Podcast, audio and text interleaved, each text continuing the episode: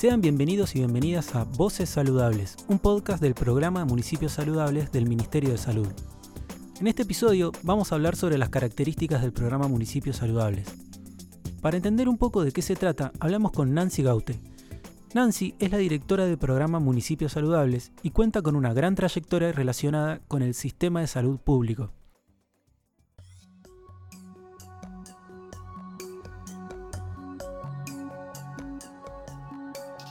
Nancy asumió como directora del programa en el 2020 y nos contó que una de las principales modificaciones tiene como objetivo lograr un mayor alcance del programa. La ampliación del alcance del programa es lograr la participación de las 24 jurisdicciones y el nuevo funcionamiento del programa, como me preguntaban recién, es apoyar el desarrollo de líneas de promoción de la salud están enfocadas en los principales determinantes de la salud como los hábitos y contextos saludables, la seguridad alimentaria, la salud ambiental, la seguridad vial. Municipios Saludables es un programa que nació en el año 2001, pero a comienzos de este 2021 se llevó a cabo un rediseño del programa que se está implementando en todo el país. Para Nancy, un cambio central en esta nueva versión del programa fue la creación de un índice de priorización municipal se generó un índice de priorización municipal entre todas las provincias y se lo clasificó en los más vulnerables a los menos vulnerables, entonces se pide que en esa selección de municipios el 70% de eh, los municipios de cada provincia sean los más vulnerables y el otro 30% el de grado media, moderado bajo y que a su vez cada provincia incluya en el programa el 40% de su población. La diferencia sustancial era que eh, no participaba la provincia y en este caso participa la provincia. ¿En qué los beneficia? Que hay municipios que son muy chicos que antes no podían participar porque no tenían la estructura. En cambio ahora sí, más allá del acompañamiento técnico nuestro, que es durante todo el proceso, la provincia los va a acompañar y tiene que hacerse cargo eh, de, los proyectos de cada municipio.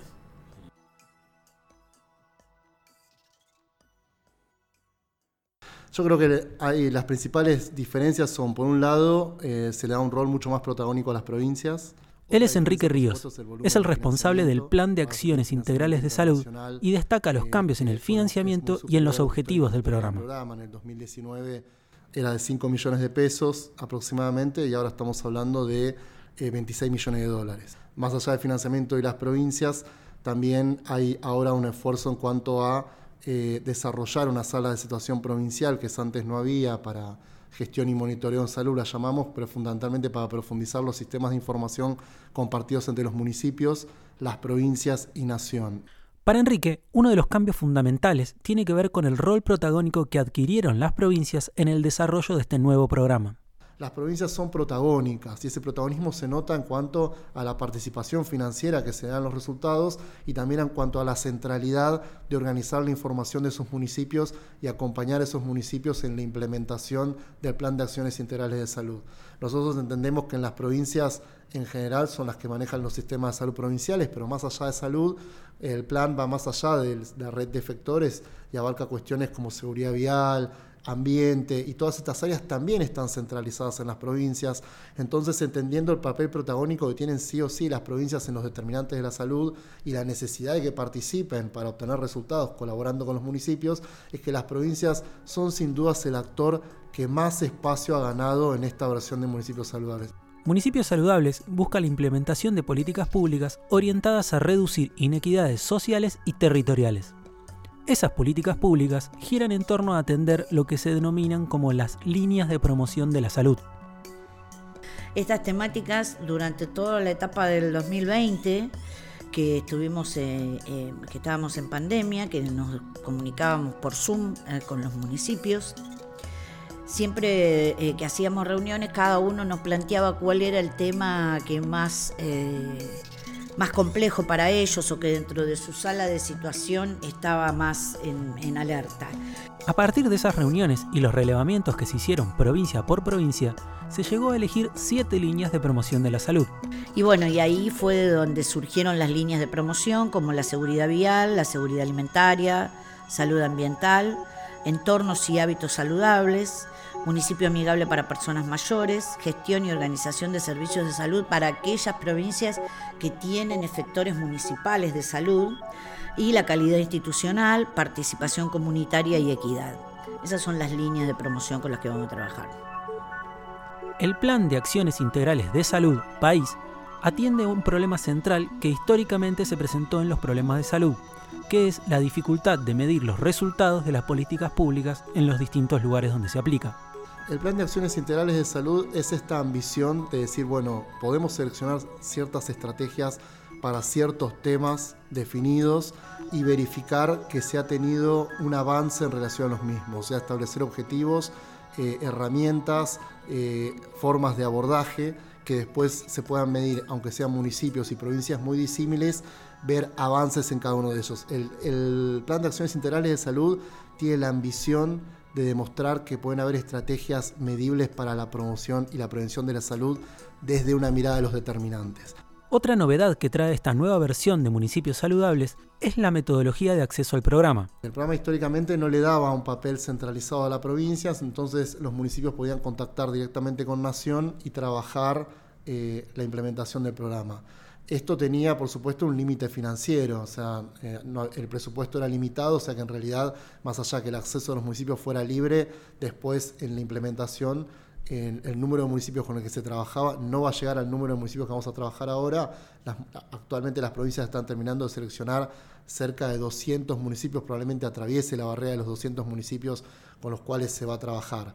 Entonces, ahora el acceso es vía la provincia, la provincia selecciona los municipios, pero nosotros le damos ciertos criterios a las provincias para elegir esos municipios. Pero entonces, ¿cómo se logra acceder al programa? Primero, para adherir al programa, la firma del convenio marco entre la nación y la provincia, la designación de un referente provincial, la selección por parte de la provincia de los municipios participantes conforme a los criterios poblacionales y de equidad, como habíamos hablado del índice de priorización municipal, y la apertura de la cuenta única y exclusiva del programa.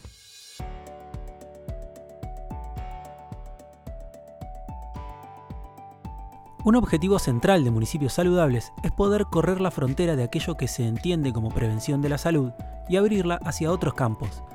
Un objetivo es primero eh, estar a la altura de la responsabilidad estatal que significa un préstamo, o sea, lo que significa el préstamo 5032 y la pequeña fracción que nos toca de él, que son estos 26 millones de dólares, es demostrar que el Estado los utiliza con eficacia y obtiene resultados un objetivo general muy ambicioso, es el mismo que nos llevó a pensar esta herramienta de prevenciones integrales de salud, que es llevar a otro nivel y pensar desde otro lugar lo que es la prevención desde los determinantes de la salud.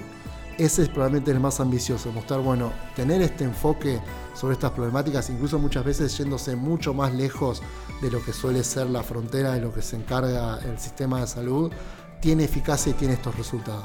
Y la otra también es, por supuesto, el fortalecimiento recíproco con las provincias.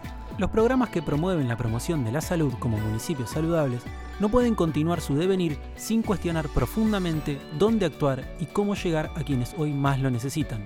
Esta interpelación ética y política busca capturar la realidad en la que vivimos y transformarla desde los determinantes sociales de la salud y desde la participación de todos y todas. El tema de las líneas de promoción de la salud uno siempre lo ve desde el lado, desde el lado asistencial, desde el hospitalario. Y la idea acá es eh, que las sociedades, los municipios se, apropien de estas, este, de estas líneas, como la seguridad vial, la seguridad alimentaria, todas las líneas que presenta el programa, y lo tomen como, lo tomen como propio.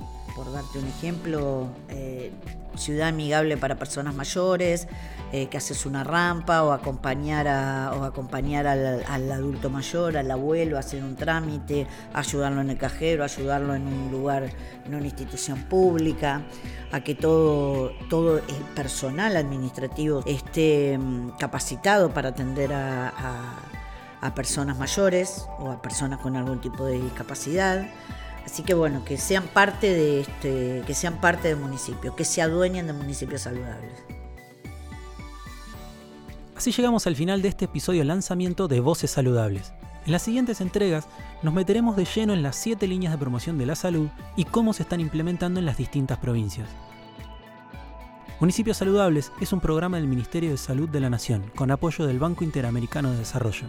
Para más información, ingresa a la página www.argentina.gov.ar barra salud barra municipios.